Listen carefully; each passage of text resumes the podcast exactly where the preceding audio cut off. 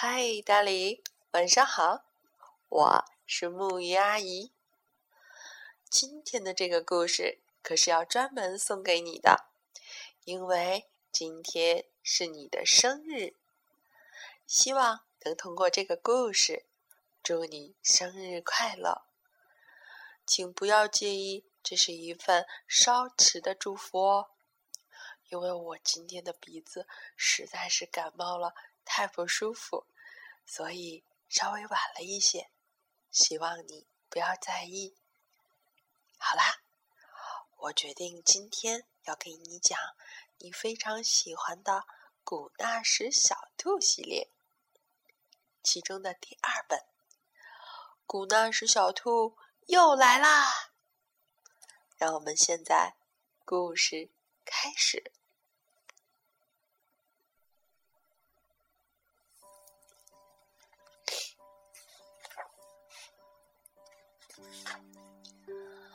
不久不久以前的一天早晨，翠西和爸爸走出家门。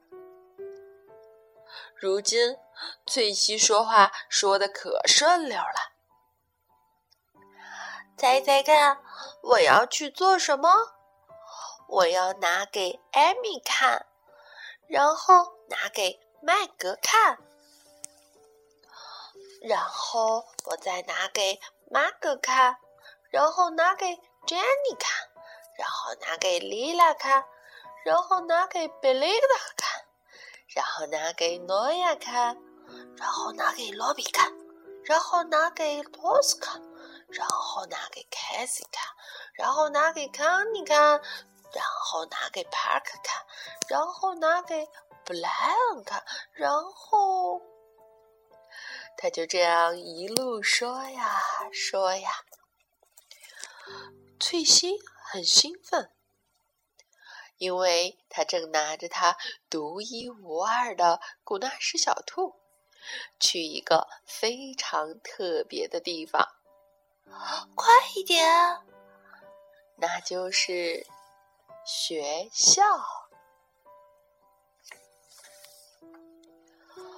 翠西都快等不及了，她要赶紧拿给格林老师看，还要拿给学前班里所有的小朋友看。可是，就在爸爸亲吻她的额头说再见的时候，翠西看见了宋佳。突然，翠西的独一无二的。古纳什小兔再也不是独一无二的了，因为，因为他看见宋佳抱了一只一模一样的古纳什小兔。这天上午，他们的日子过得不大好。崔西朝着宋佳说。古纳什，古纳什。宋佳说：“古纳什，古纳什。”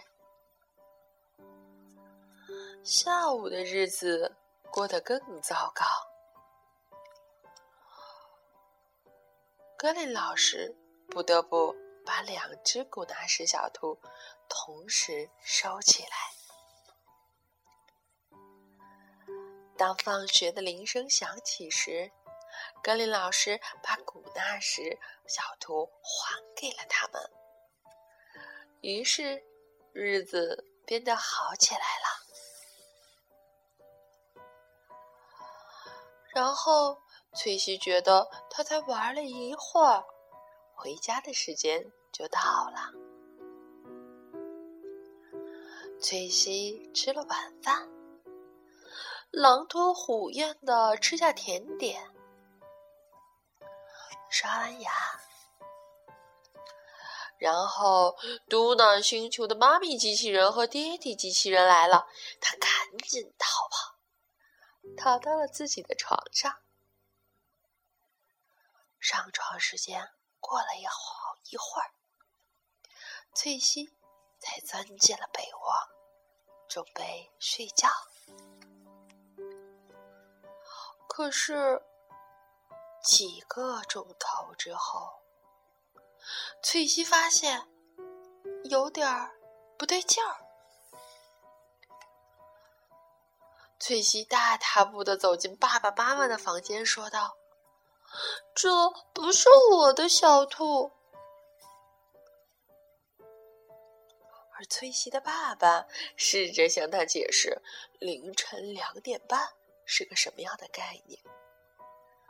他问翠西：“我们能不能等到早上再来处理这件事儿？”但是。好像并不能这样。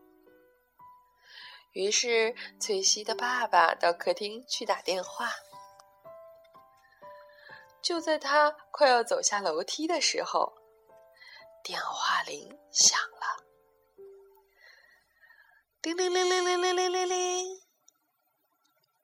电话的另一头传来了一个男人的声音：“喂，你们的小兔。”在我们手上，翠西的爸爸回答：“对，你们的在我们手上。”于是双方做好了安排。翠西和爸爸快步冲过邻近的街区。翠西不想迟到，而此时的宋佳。也不想，他们终于碰面了。双方交换了小兔，于是两只小兔分别回归了各自主人的怀抱。宋佳说：“我好担心我的小兔啊！”我也好担心啊。翠西回答，然后他们都说：“我真高兴你能把你的小兔找回来。”在这一刻，他们异口同声。就这样，翠西找到了她有生以来第一个最好的朋友。当然。古纳什小兔除外。